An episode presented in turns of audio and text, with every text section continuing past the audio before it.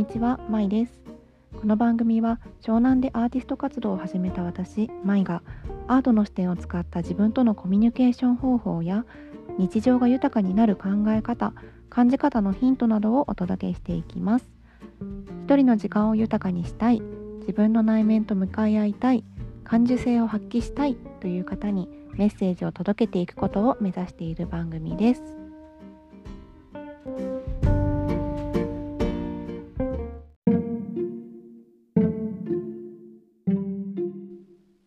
んにちは、まいです。えー今日はちょっとゆるゆるお正月あの雑談をしていこうと思うんですけれども、今日私さっきあのマッサージに行ってきたんですね。で、この10月か9月くらいから月に1回くらい行くようにしてたんですけど、あの11月と12月は行けてなくて、まあ、実質2ヶ月くらいしか行ってないってことになっちゃうんだけどそう12月はねと11月行けなくてあのそれで結構、まあ、寒くなってきたのもあるし体があなんか歪んでんなっていう風な感じがしていてそれでもまああの健康的な気分体調も良いしあの一人でねストレッチとかもしてるからこう調子は悪くないのでまあいっかって思ってたんだけどまあねあの昨日あ家にいてそうそうそういえばマッサージ久しぶりに行こうかなって思って予約して行ってきました。それであ帰ってきた時にまだね体がちょっと伸びきってないなって思ったからゆで卵を茹でてる間の時間、まあ、約12分間くらい。で1本 YouTube のあのヨガビデオをねやるやればいいじゃんって思思いついたんですよ。いつもだったら普通に携帯でタイマーかけてその間は音楽聴いたり、まあ、YouTube 見たりぼーっとしたりダラダラしちゃうんだけどそれかね、まあ、卵をただ見つめるとかしちゃうんだけれどもあその時間でちょっとプラスアルファストレッチしようって思って。でやってました、まあ、キッチン近いんでねそのあのお湯が溢れたりとかはあのちゃんと見てられるのでそのストレッチしてたんですけどやりながらねいろいろこう思いが巡ったんですね。っていうのもこうヨガとかストレッチとかマッサージあとは音楽を聴いたりちょっとヒーリング的な行動をとること、まあ、一般的には癒しって言われるようなあらゆるサービスみたいなものってありますし趣味って言われるようなあの活動いろいろありますよね。何か物を作ったりどこかに出かけたりゲームをが遊んだりいろんな趣味っていうのもあるしそういうのってまあ余暇としてこう楽しむものヒーリング的なものもちょっと遊び的なものだというふうにされていてあのあんまり最重要とされていなかったりもするしその趣味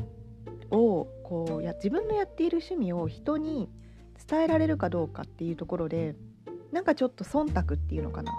あの恥じらいとかを隠すためにカラオケですとかまあなんだろうねご飯屋さん巡りですとか、まあ、当たり障りのない趣味っていうのってこの世の中あるじゃないですか。そうなんかねそういうのもうやめませんって思ったんですねなんか降りてきて。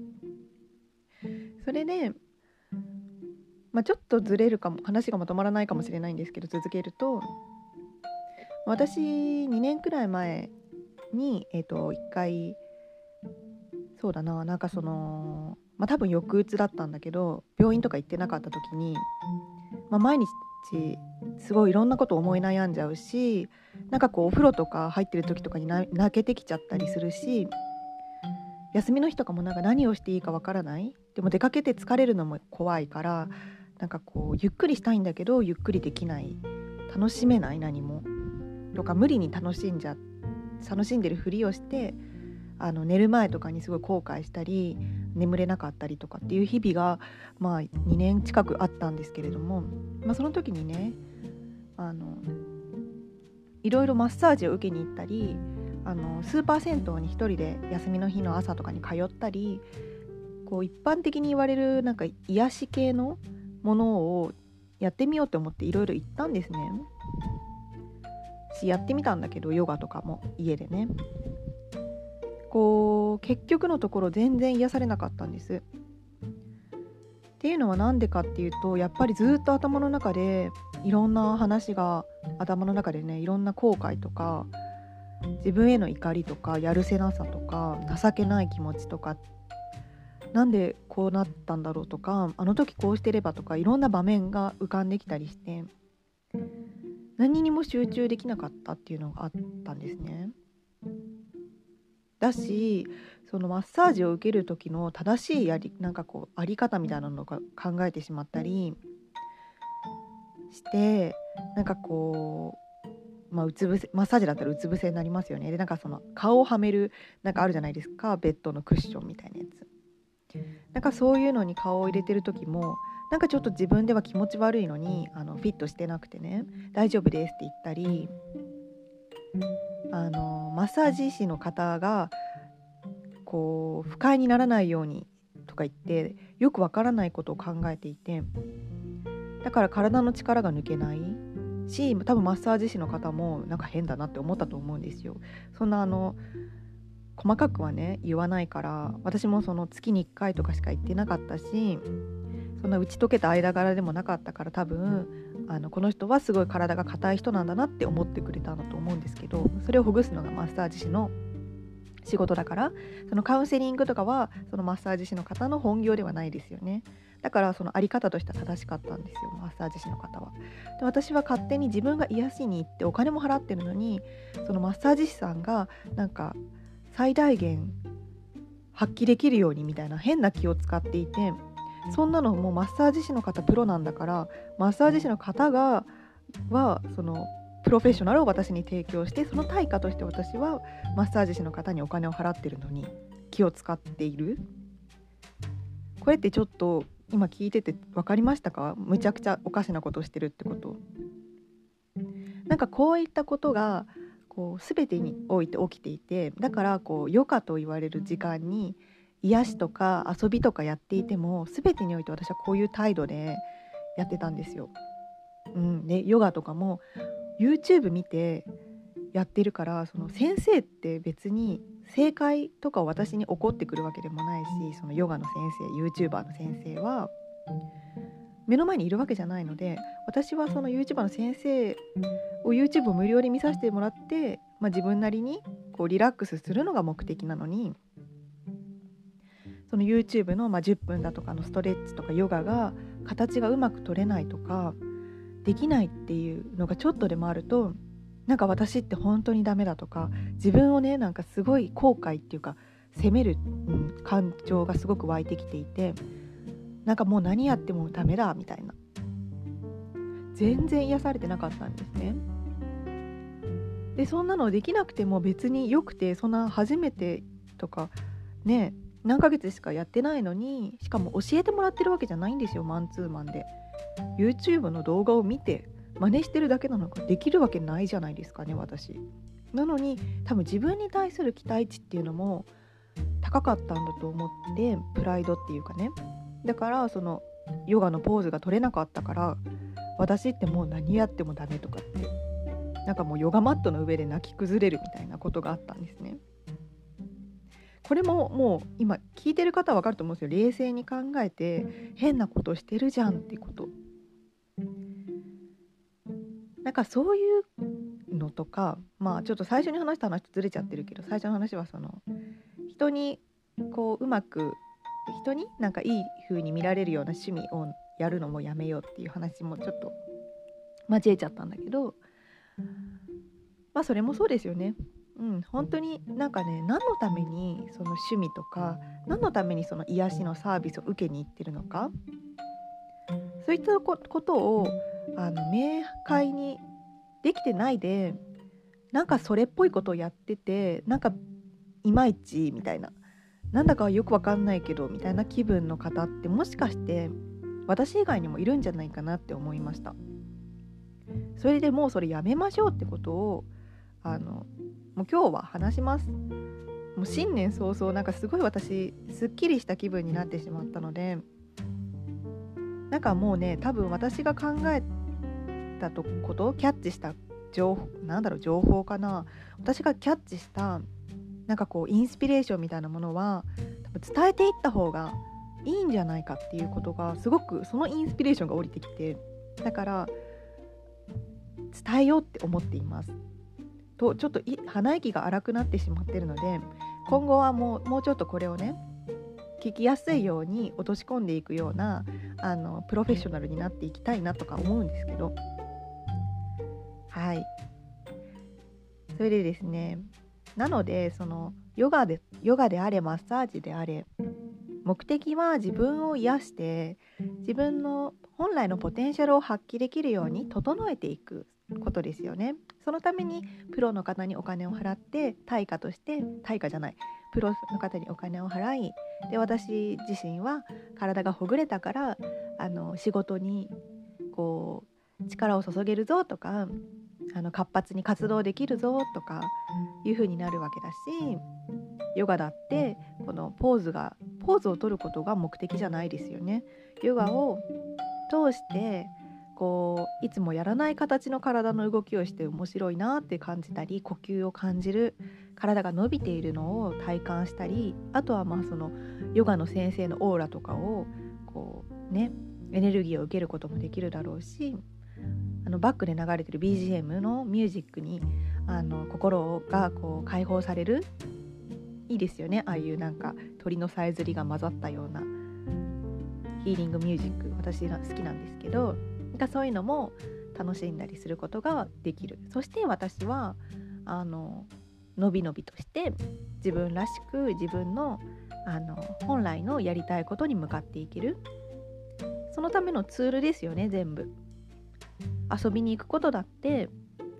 確かにそのどこどこっていう観光スポットにとっても行きたかったから行くっていう目的地がある。けれどもそのそこの間で何を体験するかでどこに行きたいっていうところに行くっていうその行為自体が自分の人生をあの刺激をくれるしあの夢を叶えるっていうこと小さな夢を叶えるってことでもあるしそうその体験をするっていうこと。で体験からはやっぱりいろんな感情を感じるってこと。楽しいとかちょっと大変だったな行くの。でも達成感を感じるなとか。なんかこう出会えるって思ってなかったあの人に出会えたとかこう経験したことのないことができてとか食べたことのないものが食べれたっていう刺激的なこととか感動する夕日が沈んでいくのを見れて感動したとかそういった体験とか感情を得るために私たちこう遊びに行ったりどっか行きたいところを見つけて行ってみたり買いたいものを買ったりなんかそういう行動に移すわけですよね。でそれをこう、まあ、名前があるからそれぞれ趣味は登山です趣味は、うん、街歩きですとか美味しいもの食べに行くことですとか旅行ですとかっていろいろ言ってる。なんかいつの間にかでもその何？ジャンルにこだわれこだわっちゃったりとらわれちゃったりしてなんかこうその道中で何を感じて何を体験してそれが、ね、自分のどういった解放につながってるのかってことがなんか二の次になっちゃってることがもしあるような方がこのリスナーさんにいらっしゃったらはっと一回ね深呼吸して我に返ってみてほしいなとかって思いました。これはその私自己表現っていう話の中で私はその創作とか絵を描くこと何か物を作ることをもっと手軽にチャレンジしてほしいっていう風なことを伝えたりしてるんだけれどもだから結局絵を描くにしても完成品がこう納得がいかないとかあの画家のように描けないリアルなものが作れないとか、うん、なんかそういったことで満足感を感じられないっていうのはやっぱりなんかその手段と目的がごちゃごちゃになっちゃってるなっていうふうに思います。やっぱりその自分が私やっぱりってすごい言いますよね。まあいいや。その自分がその自己表現をするのはなぜかっていうこと。自分が自分であることを表現するってことですよね。自分が感じたもの見聞きしたものが考えたこと過去と今を比べてどういうふうに考えるか。これから先どういうことがやりたいのか。ちっちゃなことからでいいんですよ。私たちはあまりにも自分っていう子をないがしろにされることに慣れすぎです。会社だとか学校だとかこう大多数の人のな群れの中で群れを乱さないこととかその部活とかね塾とかの中で目立たないこととかその邪魔をしない人の邪魔をしないとか迷惑かけないとかその何？地域の人から怒られないようにとかちゃんとしましょう。なんかそういったことで自分自身をこう小さく小さく見せることに慣れすぎています。しけれども結局それで心地いいって思ってる人って多分いません。自分を自分を小さく小さく小さく見せることがとっても好きなんですって人私は聞いたことがない。おそらく多かれ少なかれ何か不満を持っている人生に不満を持っている毎日に不満を持っている人。不満を持っていない人の方が少ないと思うので自分だけが不満を持っているから自分って本当になんか欲深いなとかそういうことは思わなくていいです。みんなが多かれ少なかれそういった不満を抱いている。でもそれってなぜかってわからないんだけどおそらくなんだけど、うん、やっぱり自分のことをありのままっていうか嘘なく表現できていないからだと思います。言い換えれば、まあ、嘘をついている。いつも嘘をついていること。いつもなんかそれっぽいことやってるけどそこに心がついてきてない。頭で行動してるとか。周りの人がいいって思うことをやってるとか。そういうことにもう慣れちゃ慣れちゃいすぎててうんなんか自分がわがままなんじゃないかなとかって友達でも言ってるんですね。仕事辞めたいって私がわがままなのかなとか。こういう扱いを受けてるんだけど違和感を感じてる私がなんかちょっと変なのかなとか。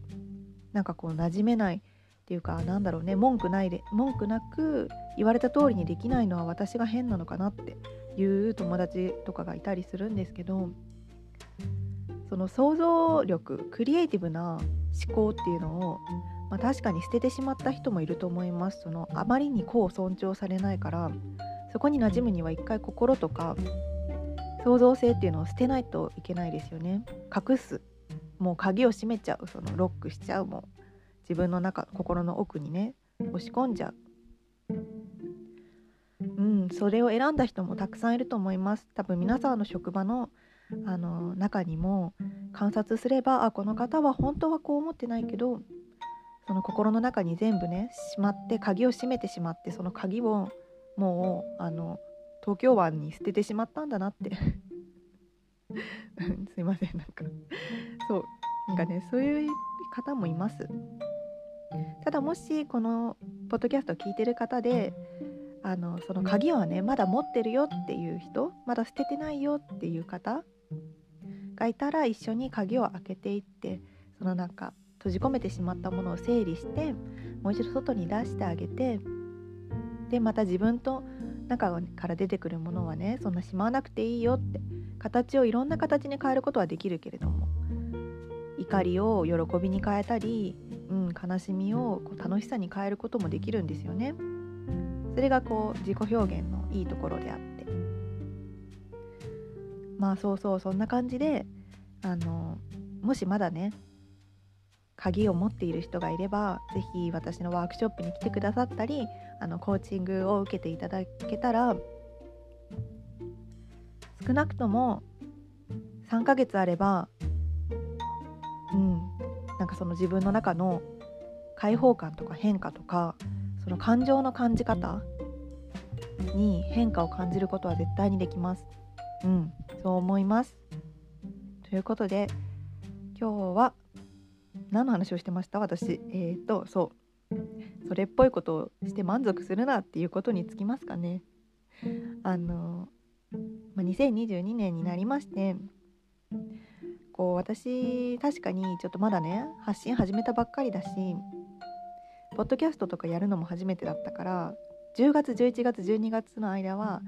まあちょっとその様子を伺っていたところもあったしまだ私自身が傷つきたくないって思っていたところもあるんですね。新しいことやってさだって傷ついたら悲しいじゃないですか。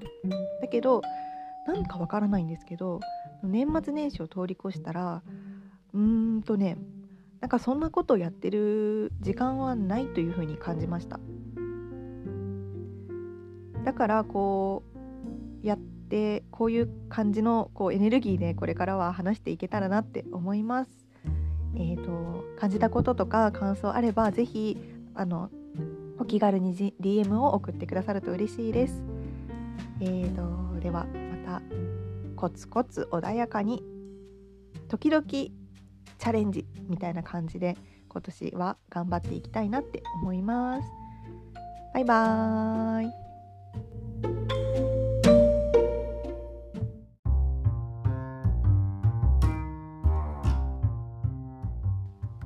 のエピソードはいかがだったでしょうか？最後までお聴きいただきありがとうございます。番組への感想は Apple Podcast、Twitter の DM やコメントでお送りください。Spotify でお聞きの方は SNS でのシェアもできますのでもしよかったらお願いします。Twitter の ID はアットマーク MAI アンダーバー LITTLE アンダーバー EXP My Little EXP になります。ブログはノートというアプリでやっています。こちらは英語の小文字で my スラッシュ artful journey で検索してみてください。私の描いている絵もノートから見ていただけます。ではまた次回のエピソードでお会いしましょう。バイバイ。